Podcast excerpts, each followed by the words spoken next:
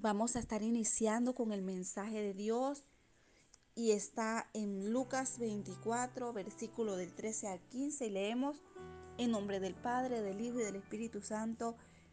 Y he aquí, dos de ellos iban el mismo día a una aldea llamada Emaús, que estaba a 60 estadios de Jerusalén, e iban hablando entre sí de todas aquellas cosas que habían acontecido Sucedió que mientras hablaban y discutían entre sí, Jesús mismo se acercó y caminaba con ellos, mas los ojos de ellos estaban velados para que no le conociesen. Y les dijo, ¿qué pláticas son estas que tenéis entre vosotros mientras camináis? ¿Y por qué estáis triste?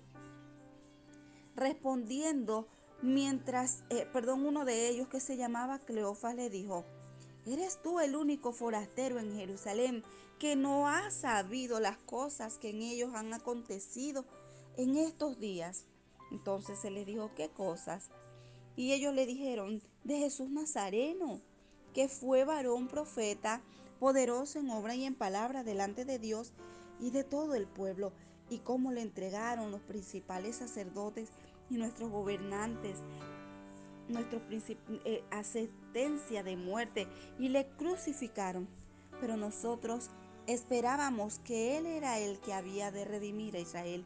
Y ahora, además de todo esto, hoy es ya el tercer día que esto ha acontecido, aunque también nos ha asombrado unas mujeres de entre nosotros, las que antes del día fueron al sepulcro, y como no hallaron su cuerpo, vinieron diciendo que habían visto visión de ángeles quienes dijeron que él vive, y fueron algunos de los nuestros al sepulcro y hallaron así como las mujeres habían dicho, pero a él no le hallamos, vamos a dejarlo hasta allí, pero a él no le hallamos. El tema de hoy es Jesús mismo caminaba con ellos. Jesús mismo caminaba con ellos. ¿Les ha pasado que en algún momento ustedes están escuchando tanto, pero tanto de Dios, de, de las promesas que Dios tiene para con ustedes o para con nosotros, que Dios viene diciéndonos, te voy a, usar, eh, vas a llegar hasta a, alcanzar esto o aquello, eh, tu familia vendrá a tus pies, tu esposo va a venir a los pies de Jesús, tus hijos van a conocer de Dios, va a haber libertad de salud en la vida de tu familiar, X o Y. Y escuchamos, ¿verdad? Todas estas palabras que vienen de parte del Señor a nuestras vidas y llega un momento en el que lo que vemos no se parece a aquello que escuchamos de parte del Señor. ¿Les ha pasado? Y ustedes dicen, pero si el Señor nos llamó para servirle y ¿Y qué pasa? Que pues hoy en día todavía no me toman en cuenta. O que de repente estamos caminando, estamos marchando hacia el Señor con todas las esperanzas, con todas las esperanzas, con las promesas que el Señor nos ha dado y de repente pues las cosas no suceden tal cual nosotros pensamos que van a suceder y empiezan las cosas a parecerse no a lo que Dios te había dicho, sino a lo contrario. ¿Te ha pasado? ¿Te ha pasado? Y tú dices, bueno, pero ¿qué pasó aquí? Y comienzas a entristecerte. Y, te, y dices, yo esperaba que el Señor iba a estar conmigo. Yo esperaba que el Señor iba a hacer el milagro. Yo esperaba que el Señor iba a convertir a mi esposo o a mis hijos o a un familiar. Yo esperaba que Dios iba a hacer esto y yo lo veo es peor. O yo veo que, que nada pasa, como que la cosa se pone más color de hormiga. ¿Le ha pasado? Y que a veces el Señor viene, se une con nosotros, camina con nosotros y que sabe todas las cosas y que tiene control todas las cosas y que sabe por qué hace las cosas y nosotros no entendemos y no vemos que en su propósito, en su voluntad, lo que Él permite lo hace porque Él sabe que es necesario. Pero nosotros no entendemos. Y cuando Él se acerca y no entendemos que es Él el que se está acercando, el que nos da una palabra, el que nos habla, y nosotros le decimos, Señor, pero es que acaso que tú no te has enterado. es que acaso que tú no te has enterado lo que está pasando. Y no le pasa que somos nosotros los que no nos hemos enterado que el Señor está obrando, que el Señor está haciendo que en medio de lo que estamos pasando, en medio de las circunstancias, que aunque no se parezca a lo que esperamos, Dios está trabajando en ello. Y nosotros decimos, Señor, es que tú no, no te has enterado. Y no sabemos que estamos hablando con Dios. Señor, es que tú no te has dado cuenta que, que, que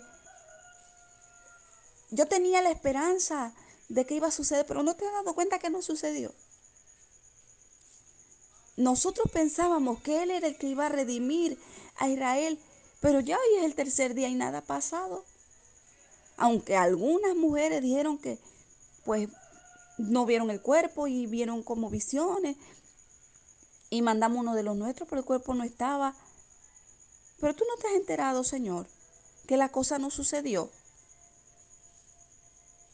Y estaban tristes.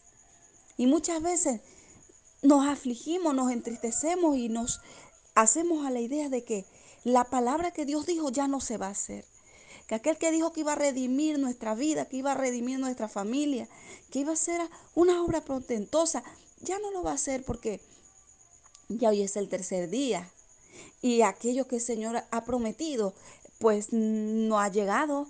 Y me siento triste porque mataron esa promesa, mataron esa esperanza y no creo que, que ya vaya a pasar algo porque pues no está el cuerpo y estaba el Señor caminando con ellos. Y muchas veces no nos damos cuenta, no nos damos cuenta que el Señor está caminando con nosotros en medio de nuestras aflicciones. Y estamos ahogándonos en la situación pensando que estamos solos, y el Señor está allí. ¿Pero de qué hablan? ¿Pero qué es eso que ustedes están diciendo? ¿Pero por qué están hablando tanta, tanta eh, eh, eh, duda, tanta incredulidad, tanta mentira? Que esto no va a ser, que esto no va... Si lo que yo digo lo cumplo, si lo que yo prometo lo hago, si yo dije que al tercer día iba a resucitar, aquí estoy delante de ustedes, pero dice que sus ojos estaban velados y yo pensé, dentro de mí. Lo que el Señor esperaba era encontrar fe. Y en medio de, de todo lo que nosotros podamos vivir, muchas veces el Señor camina con nosotros y no nos damos cuenta porque estamos tristes, porque no lo creemos, porque nos angustiamos y pensamos que ya no sucedió más, y no es fácil, porque pues de repente decimos, es que yo estoy viviendo en carne propia esta situación eh, que pues a lo que yo temo y cómo creo cuando estoy en una situación así. Pero es en una situación así donde el Señor demanda tu fe, donde el Señor espera que creas, aunque no veas. Y el Señor te ha llamado y el Señor te ha prometido que te va a levantar, que te va a usar, que te va a restaurar, que va a restaurar tu matrimonio, que va a restaurar a tus hijos, que va a restaurar tu finanza, que va a restaurar tu salud. Entonces, pues, a pesar de que esté pasando todo lo contrario, tú solamente tienes una cosa que hacer y es creer aunque no veas. Creer aunque no veas. Imagínate que en ese camino, en ese camino de piedras, en ese camino largo y agotado, en ese camino donde el sol te está dando a la cara, en ese camino donde las angustias son tu pan de día y de noche. Recuerda, Dios está contigo. No estás solo. No estás sola. El Señor está contigo y en medio de la espesura del bosque, Él te llama y te dice, sígueme. Continuemos juntos, tú y yo. ¿Sabes qué? Él ha estado en todos los lugares donde se nos llama a ir. Sus pies han allanado una senda a través de toda experiencia que nosotros encontramos y a veces ni nos damos cuenta y pensamos que estamos solos y es el Señor que está con nosotros liberando, abriendo espacio, abriendo camino y no nos damos cuenta. ¿Por qué?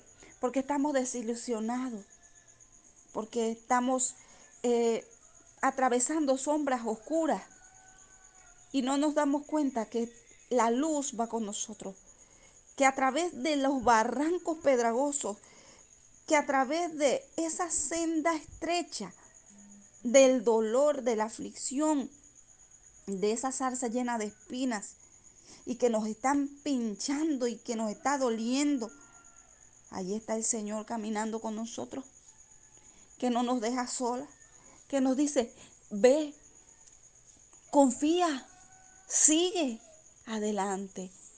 Aunque no veas, sigue adelante, porque este proceso es importante que lo pases. Porque esta situación es necesaria que la pases, porque tu fe se va a desarrollar allí. Porque Dios sabe lo que hace. Y necesita que nosotros, aunque no veamos, creamos. Aunque no veamos, nosotros podamos creer.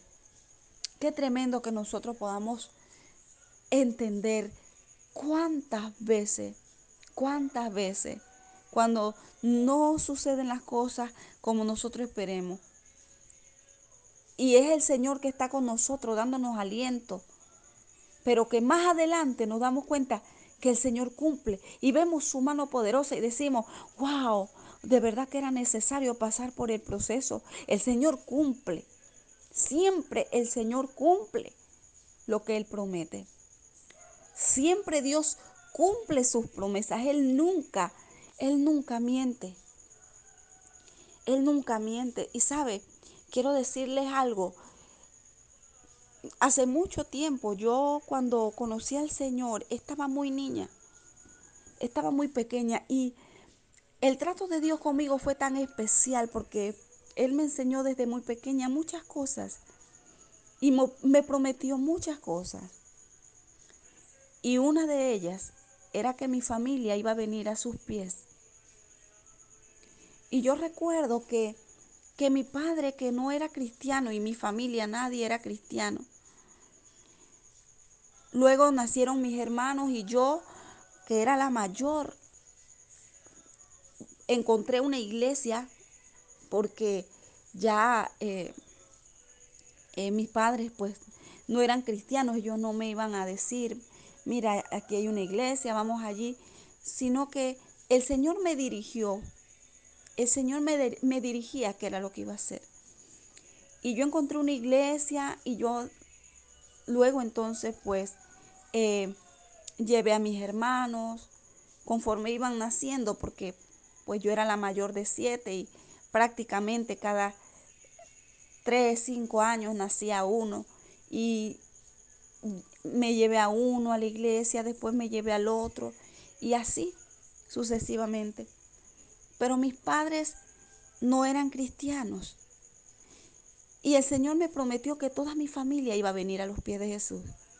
Y mi padre era un hombre que no creía en Dios. Él era muy trabajador, muy esforzado, había mucho conflicto en el hogar, pero él no quería nada con Dios. Y yo recuerdo que mis lágrimas cayeron, era llorar, llorar. Yo decía, Señor, yo quiero que mi padre conozca de ti, quiero que él te conozca, Señor. ¿Hasta cuándo él va a estar así, que no conoce de ti? Y yo lloraba. Y recuerdo que ese día, pues, eh, aquellos que han leído, aquellas hermanas que han leído el libro Vivencias, podrán saber esa, ese, ese testimonio, eh, pero no lo voy a comentar todo, solamente un pequeño detalle. Allí podía decir, puedo decirles que eh, yo temía de un peligro que sucediera en el hogar y me quedé ese día a cuidar a mi madre. Y recuerdo que mis hermanos se fueron a la iglesia. En ese entonces, pues, eran dos hermanos que, que yo tenía, los demás aún no habían nacido, o quizás algunos estaban muy pequeños. Eh, lo que sí sé es que mis dos hermanos fueron para la iglesia, eh, mi hermano y mi hermana, y yo decidí quedarme en ese momento. Y mi, mi, mi hermana cuando llega, cuando ellos regresan, mi hermana me dice, hay una palabra de Dios para ti. Y dice el Señor, esas lágrimas que, que has derramado no, no han caído en tierra, no han caído en vano. Y toda tu familia va a venir a los pies de Jesús. Y cuando esa palabra llegó a mi vida, yo la creí. La creí primero porque solamente Dios sabía que yo había, en realidad ese día había derramado mis lágrimas. Y en realidad estaba pidiendo por ello. Y ese mismo Dios que sabía lo que estaba pasando en ese momento es poderoso para cumplir lo que ha dicho. Y yo recuerdo que pasó el tiempo y aunque las cosas no parecían que fueran a suceder tal cual el Señor los dijo, nos toca a nosotros, mis amadas, creer. Nos toca a nosotras confiar, aunque no veamos.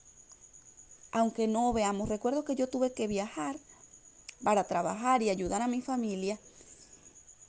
Y yo me imaginé, fue como una visión, o lo soñé, pero yo veía a mi papá que él iba con una Biblia en la mano. Y recuerdo que no pasó mucho tiempo cuando me llaman, uno de mis hermanos me dice, sabes que mi papá está yendo a la iglesia. Mi papá está yendo a la iglesia. Yo, gloria a Dios, gloria a Dios, gloria a Dios. El Señor está haciendo, Laura. Mi padre aceptó al Señor. Mi padre, eh, yo vi un cambio en él. Yo no lo pude ver en persona porque yo estaba lejos.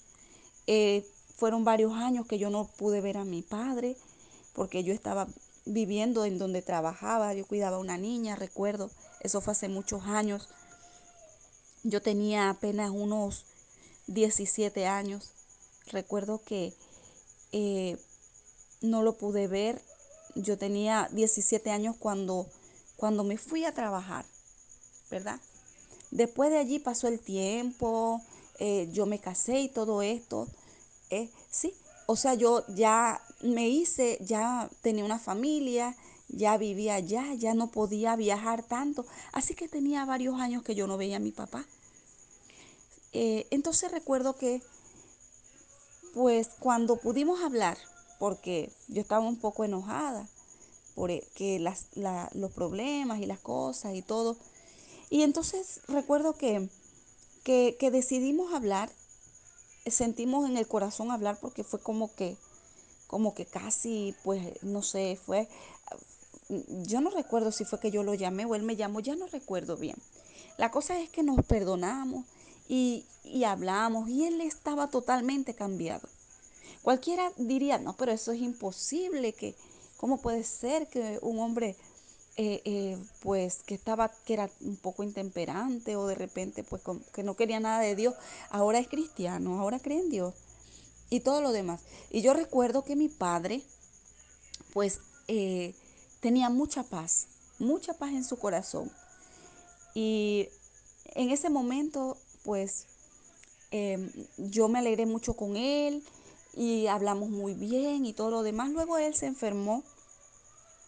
Él sufría de asma y él entonces pues tuvo que ir al doctor y él estaba muy tranquilo, él totalmente diferente al papá que yo conozco, que conocí. No era que mi papá eh, eh, todo el tiempo estaba violento, lo que sea, no, pero yo percibía mucha paz en él. Entonces recuerdo que pues mi papá, eh, yo siento, yo, o sea, yo lo llamo todos los días, lo llamo todos los días y de repente yo le digo a mi papá, papá, mira, eh, mañana te llamo, esto y lo otro, no sé qué eh, cosa les dije. Y recuerdo que en esa noche yo sueño, yo sueño que él está teniendo una crisis y que mm, los doctores se reúnen y los van a atender. Eh, está teniendo una crisis y, y están todos aglomerados alrededor de él viendo cómo lo ayudan, cómo hacen. Yo me despierto y empiezo a sentir como que algo no anda bien. Yo me despierto esa mañana y yo dije, Dios mío, ¿qué pasa? Este sueño me dejó muy perturbada. Y yo recuerdo que empecé a llamar y nada, el celular suena, suena. Entonces me empecé a preocupar y yo seguí llamando, llamando y nada. Y yo le dije a mi esposo, eh, ayúdame a buscar el número de ese hospital porque mi papá no me contesta. Y recuerdo que mi esposo empezó a buscar, llamó a un, número de un hospital allá en, en, en Chiriquí, donde yo vivía, pero cuando era niña, cuando era jovencita. Yo estaba en Panamá y recuerdo que él llamó uno y no, no, ahí no, no estaba él. Llamó en otro y no, tampoco. Y cuando, cuando ya por fin consiguió el hospital donde mi papá estaba, recuerdo que cuando mi papá, mi esposo pregunta, eh, yo le veo el semblante y yo entendí que lo que había pasado. Mi papá había muerto. Pero saben una cosa, lo que yo les quiero decir en este momento. Mi papá no se murió sin antes conocer a Jesús. Mi papá no se murió sin antes venir a Jesús, porque había una promesa, había una palabra que fue enviada y toda mi familia iba a venir a los pies de Jesús. Y aunque mi papá era un hombre que decía que, que acaso que Dios era el que daba de comer o acaso que este y que el otro, o sea, él, él no conocía de Dios porque él no tuvo una enseñanza acerca de Dios. Entonces, él vivió una infancia muy dura y él pues quizás tenía rencor en su corazón, solo Dios conoce pues lo que había en él. Pero el Señor hizo una obra portentosa. El Señor lo encontró en el camino y el Señor caminó con él. Yo no sé lo que el Señor le dijo, pero el Señor lo cambió. Y antes de que mi padre muriera, él pudo conocer el amor de Dios y experimentar esa paz, tanto así que yo la percibía cuando hablaba conmigo. Cuando él hablaba conmigo, yo percibía a un hombre totalmente cambiado. Y así mismo como el Señor hizo con mi papá, lo puede hacer contigo, lo puede hacer con tu esposo, lo puede hacer con tus hijos, porque el Señor siempre cumple. Lo que pasa es que muchas veces Él camina con nosotros para darnos aliento, para confrontarnos. ¿Qué es lo que ustedes están hablando? Hablen fe. Hablen esperanza, hablen de que aunque ustedes no ven, creen que, que el Señor cumple lo que Él promete. Recuerden todas aquellas cosas que Él ha hecho en sus vidas. Recuerden todo lo que sea digno de alabanza.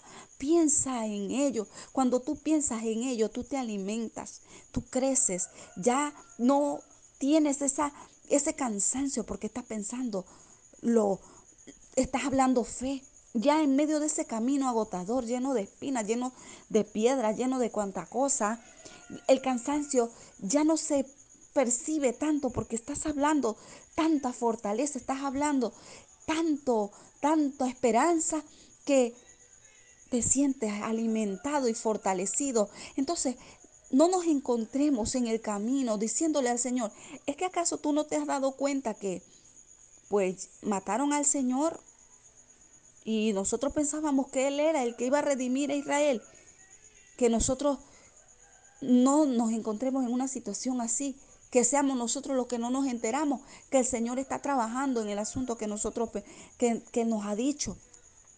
Y somos nosotros los que no nos enteramos. Y le decimos al Señor, tú no te enteras, Señor, de lo que yo estoy pasando. Es que tú no sabes que me está doliendo la situación que yo estoy viviendo. Y somos nosotros los que no nos enteramos que el Señor está moviendo esto, moviendo aquello, aquello que nosotros no vemos en el mundo natural.